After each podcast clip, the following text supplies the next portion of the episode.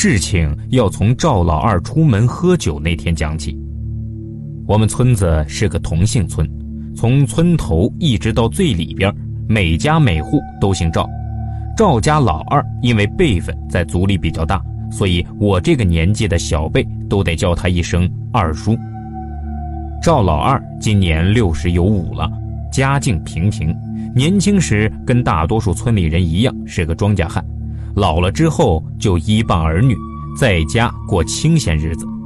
虽然听起来赵老二的生活过得还算不错，但因为他年轻时常常酗酒，所以有时候脾气大起来，十头牛都拉不回来。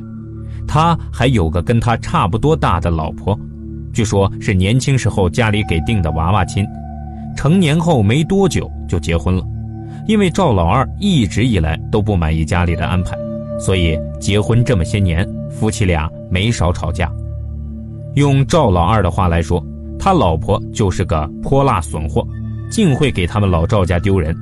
只是他从没想过，就自己这副每天喝得醉醺醺，回家就打老婆的样子，是不是更丢人一些？那天的日子并不好，日历上都用红字标着不宜出行。但是赵老二不肯放下这个面子。硬要在这样的日子去镇上亲戚家喝酒，他骑着一辆半新不旧的老式摩托车，载着老婆一路骂骂咧咧地往镇子上赶去。都说不听老人言，吃亏在眼前。先生写的日历多有它存在的意义，并非完全空穴来风，而就是因为赵老二的一意孤行，才导致了后来的悲剧。那天早晨的时候。本来还是风和日丽的大晴天，可就在赵老二骑着摩托车出门后，村子上空突然乌云密布，淅淅沥沥飘起了小雨。赵老二一见天色不妙，狠狠地啐了一口痰在地上，然后猛地一脚踩在油门上，飞速往前驶去。看样子他是想趁这雨势还没蔓延过来，马上离开村子。摩托车是越开越快，周遭的景物飞速地往后退去。慢慢的，全都变成了大片大片的残影，可头顶的乌云一直萦绕不去，仿佛长了腿一样，一直不紧不慢地跟在赵老二的头顶。这乌黑阴沉的天空像一把压抑的大锤子，一下一下击打在赵老二的头上，一股莫名的寒意悄悄地爬上了他的脊梁骨。赵老二老婆被这速度吓得哇哇大叫，在后座上尖叫着让他慢点开。可偏偏这时候，赵老二心里很是烦躁，大骂一声，就又把速度提高了一个码。他听着老婆在后面吓得哇哇鬼叫，心里不禁一阵快意。可这快意根本没持续多久，当他的余光瞥向天际的时候，就看到黑的仿佛能滴墨的乌云已经完全遮盖了他头顶的天空，光线一下就暗了下来。赵老二此时只觉得心底一阵阵发寒。有一种非常不好的预感在他心头涌现，他一边心不在焉地开着车，一边用余光去看周围。只见原本应该是民房或者田地的残影，此时却变成了一团团的黑影。在昏暗的光线中，那些黑影还在缓慢地蠕动着，一下子变成一双手，一下子又好像变成了一张脸。赵老二完全慌了，他开始后悔自己为什么要在今天出门。这肯定是撞上什么脏东西了，看来今天死定了呀！赵老二悲戚万分地想。此时他的注意力已经完全被浓墨般的天空以及那些黑影所吸引，完全忘记自己还在开车。而在赵老二老婆眼里，却是赵老二突然松了车把，表情诡异地向天空望去。车把失去了控制后，整辆车就像离弦之箭一样，冲着路障就撞了过去。啊！摩托车在赵老二老婆的尖叫声中撞出了路障外，眼看着就要摔下山崖，粉身碎骨。这时，只见车身又一个翻转，就这么直直地卡在了一棵歪脖子树上。就在赵老二老婆一口气还没松完的时候，就看见自家男人突然悠悠睁开眼睛，冲他诡异一笑。接下来的一幕可谓恐怖至极，只见赵老二四肢灵活地从车身中拖出来。随即，双手双脚抱住树干，像一只猴子那样嗖的往树上窜去。而摩托车突然失去平衡，赵老二老婆就像一只断了线的风筝，直直往山下坠去。大约就在几秒钟之后，一声凄厉的惨叫伴随着巨响传来。那模样诡异的赵老二探头往山下看去，就只见在半山腰一块凸起的尖石头上挂着半截身子，正是他老婆。应该是摔下去的时候被石头划烂了身体，现在能看见的就只有还在往山下喷着血的上半身，而下半身估摸着已经掉到山沟里去了。赵老二的眼睛一眨不眨地注视着那具尸体外悬挂着的各种器官，脸上表情突然闪过一丝贪婪，然后整个人就昏过去了。这时，一直笼罩在村子上方根本没有移动过的乌云一下散去，雨也停了，太阳从云层里钻出来，一时整个大地又恢复了最初那般宁静。这天，隔壁村里有白事。我在那边做完事回来时，已经天色不早了。我骑着老爷的电动车，一路晃晃悠悠开进了村里。结果刚进村，就看到一群人围在小广场上，叽叽喳喳讨论着什么。我一眼便看见了人群外围的三婶，于是凑过去好奇地问道：“婶子，他们这是在干啥呢？”三婶表情有些奇怪地向四周看了一眼，然后才凑过来对我小声说。赵老二他老婆死了，我愣了一下，感觉十分震惊，好半晌才艰难地说道：“他早上不还好好的吗？怎么这会儿人就没了？”是啊，三婶儿也是一脸不敢相信，但随即一想起赵老二老婆那死状，顿时脸色都吓白了，颤颤巍巍对我说道：“今天早上，赵老二带着他老婆去镇上喝喜酒，听说是在路上出了车祸。”当场，赵老二老婆就掉进山沟沟里了，尸体挂在半山腰上，身子都只剩半截了，别提多吓人了。我一听也是浑身汗毛顿起，下意识朝小广场上看去，但是透过人群的缝隙，只能看到一大片白花花的布以及一大滩暗红色的血迹，我的脑海里不禁浮现出了一幅极其恶心恐怖的画面。呸呸呸！我赶紧停止自己的想象，搓了搓手臂上的鸡皮疙瘩，便推着车头也不回地往家的方向走去。不知是不是错觉，我只觉得离开广场时背后刮过一阵刺骨的阴风。赵老二是被同村的一个大汉背回来的，他老婆则是报警之后，警察从半山腰捞上来的。那台摩托车也摔下山报废了。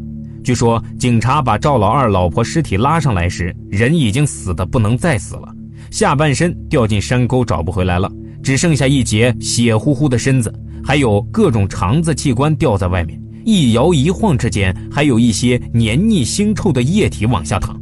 当时在场的所有人都吐了，甚至还有胆子小的回家后高烧了好几天。赵老二醒来之后，对当时的事情是闭口不言。无论警察怎么问，他都只是说车子拐弯没刹住车才出的事儿，其余一概不肯多说。警察对此事呢也无可奈何，毕竟在这种偏僻的农村，很多东西都是需要忌讳的，就算是警察也不好管太多。于是这件事就被作为一场交通事故草草结案了。之后便是要张罗赵老二老婆的丧事了，毕竟同村一场。不管是我还是其他人都愿意上他家帮忙，但是我和几个叔伯婶婶刚到他家，连门都没进就被轰出来了。只见赵老二一脸阴沉地望着我们，然后冷冷地说道：“你们来干什么？我家没有丧事要办，赶紧滚！这里不欢迎你们。”本来是好心过来帮忙，结果却热脸贴了冷屁股。叔伯婶婶们脸色都有些不好看，一群人堵在赵老二的家门口。有几个脾气差的已经开骂了，众人你一言我一句，都要讨个说法。我站在一旁看着摆在院里的一块大门板，门板上放着赵二婶的尸体，尸体上盖着的还是那块血迹斑斑的白布，不禁皱起了眉头。这尸体就这么摆在院里，也没有布置灵堂，连副起码的棺材都没有。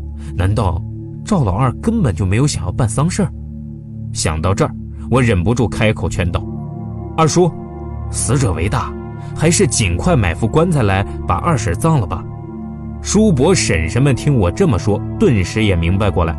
那位最先开始骂人的婶子冷哼一声，说道：“哼，我大侄子说的对，赶紧把你媳妇埋了，省得放臭了，污了这十里八乡的空气。”赵老二没有说话，只是冷冷地瞥了我们一眼，然后转过身，把院门砰的一声给关上了。在门合上的那一瞬间，我清清楚楚看到赵老二脸上扬起了一抹极其残忍的笑容，因为这毕竟是人家的家事作为外人不好多管。后来的几天，便没有人再去赵老二家里找不痛快了。又过了两天，我在路上遇上三婶，便顺嘴跟她谈了谈这件事三婶不愧被称为十里八乡的包打听。他见我好奇，立马就滔滔不绝开始向我说起这几天的事儿。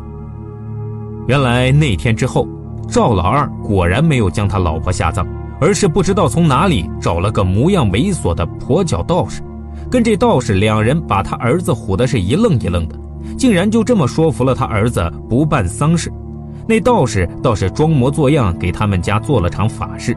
然后第二天，赵老二就跟他儿子一起把他老婆的尸体拖去城里火葬场火化了，骨灰用个破布袋子装着，出火葬场的时候就被他顺手丢进路边的垃圾桶了。我听后不由一阵唏嘘，一边替着赵二婶感到悲哀，一边隐隐有些不好的预感，但具体是什么却怎么都说不出来。这件事情虽说令人震惊，但消散的也很快。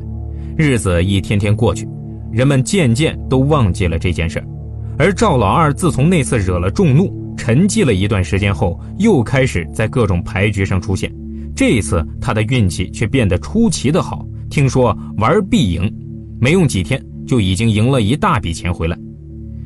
这一天天气晴好，赵老二兴高采烈去镇上买酒，一路上迎着艳阳，嘴角抑制不住的勾起。还很有兴致地哼起了江南小调。这条路是一条捷径，鲜少有人经过，于是赵老二也十分嚣张地走在路中央。他想起出门前儿子告诫自己今天犯太岁，不宜出门，脸上就不自觉地浮现出一抹嘲讽：“什么狗屁犯太岁，老子连鬼都不怕，还怕这个？”一路嘻嘻哈哈地攀上了山顶后，天色突然阴沉了下来。空中渗透出一层密密的寒意，阴风从四面八方刮来。赵老二不屑地呸了一声，然后破口骂道：“呸！有种就放马过来，老子怕你不成？”说完，还往地上狠狠跺了一脚。山顶寂静无声，除了呜呜的风，就只有偶尔路过的几只乌鸦叫得欢快，仿佛舞台底下等待好戏开场的观众，洋溢着无比的激动与期待。赵老二神神叨叨地走了好长一段路，什么都没有发生。就在他稍微放下心来的时候，不知从哪里突然飞出来一块巨石，直直地朝他冲了过来。这一切都发生在瞬息之间，赵老二反应不及，被石头砸下了山顶，掉到不远处一个土坡底下。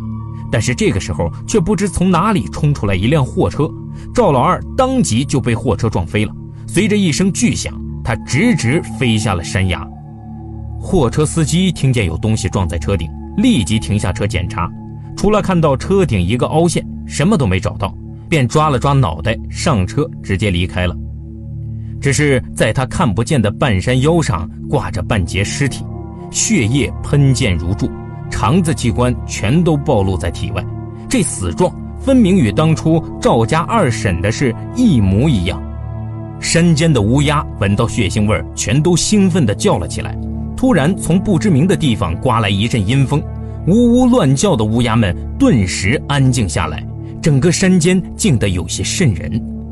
随即，从一棵树上传来一阵悉悉索索的声音，一个浑身乌黑的东西从枝叶间爬了出来。那东西一双眼睛死死地盯着挂在半山腰的尸体，突然发出一声怪叫，就扑了过去。骨头被咬碎的声音惊起了一群山鸟。